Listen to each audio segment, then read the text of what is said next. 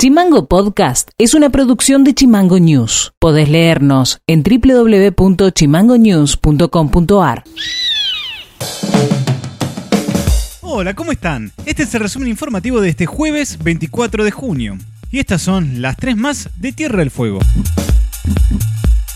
Nuestra provincia recibirá 4.800 nuevas dosis de Sinopharm en el marco del plan de vacunación contra el COVID-19 y llegarán entre mañana y el sábado. Solo en esta semana ya se habrán entregado 4.016.000 sueros en todos los rincones de la Argentina. A su vez, ayer se inició el proceso de distribución de 1.115.000 dosis de la vacuna del laboratorio AstraZeneca. Desde el Ministerio de Salud de la provincia recuerdan que si uno tiene un turno asignado para vacunarse contra el COVID-19, pero está aislado o cursando el COVID-19, o con síntomas compatibles con la infección, no se debe asistir a vacunarse.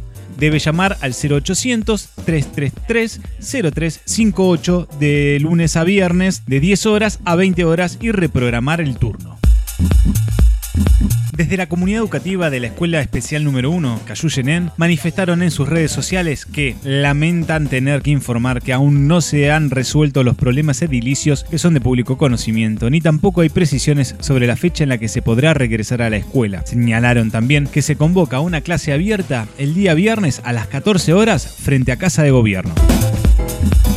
Este fin de semana se efectuó una toma de tierras fiscales en proximidades al barrio Las Raíces en la ciudad de Ushuaia, en un episodio que tuvo la intervención del municipio y la policía ante el grado de violencia expuesta por quienes estaban instalando las casillas. La denuncia fue realizada por los vecinos del barrio Las Raíces. Hay un detenido por atentado y resistencia contra la autoridad.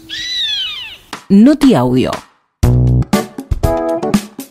La Asociación de Propietarios de Taxi Ushuaia eligió una nueva comisión directiva. A partir de esta semana se encuentra al frente de la institución Facundo Obregón.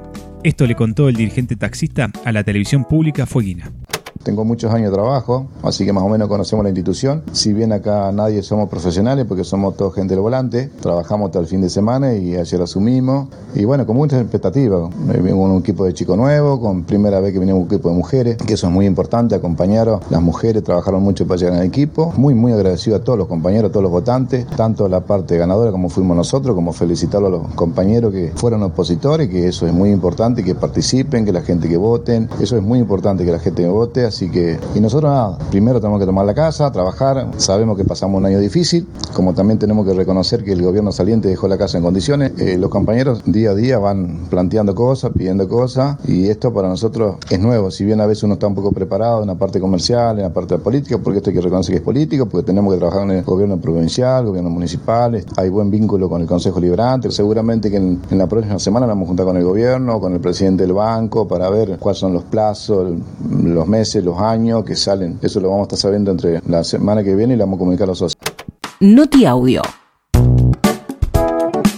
Trabajadores de Digital Fueguina se movilizarán este viernes 25 de junio para visibilizar su reclamo ante el cierre de la empresa y los salarios adeudados a los trabajadores. Sobre el presente de los trabajadores, esto dijo el operario Marcos González hace más de 45 días que estamos en la calle, porque el día 6 de, 6 de mayo nos presentamos a trabajar como cualquier otro día y encontramos la fábrica, no había personal de seguridad, no había personal jerárquico, no había supervisores, entramos, estaban los molinetes abiertos y a partir de ese momento decidimos hacer eh, resguardo de nuestros puestos de trabajo para poder eh, cuidarlos, porque realmente es el lugar en el que muchos de nosotros trabajamos hace más de, 10 años y, entendemos de que no se podía dejar esto tirado. A partir de ahí arrancó esta difícil circunstancia en la que estamos viviendo, en la cual la empresa no responde, la empresa nos dice que no tiene plata para pagar los sueldos y así se van acumulando julio, cuarto día hábil de julio, estaríamos acumulando tres sueldos, tres sueldos a los que le sumamos eh, aguinaldo, premio, cuotas alimentarias, también venimos hace un tiempo atrasados con lo que viene siendo los pagos de las jubilaciones, las obras sociales, cuando por recibo de sueldo están descontados. Respuesta que hemos tenido del cuerpo de delegado en las asambleas es que la empresa alude que no tiene para poder eh, abonar los sueldos. Una de las respuestas fue que, bueno, que hagan lo que quieran, si se quieren quedar con la empresa, quédensela, pero no tenemos plata para pagar los sueldos.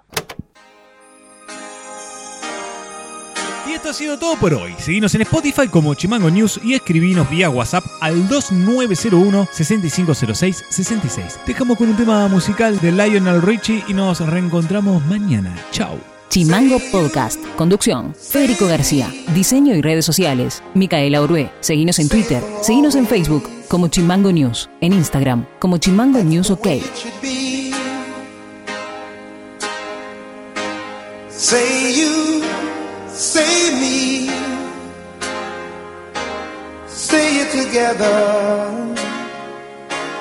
naturally.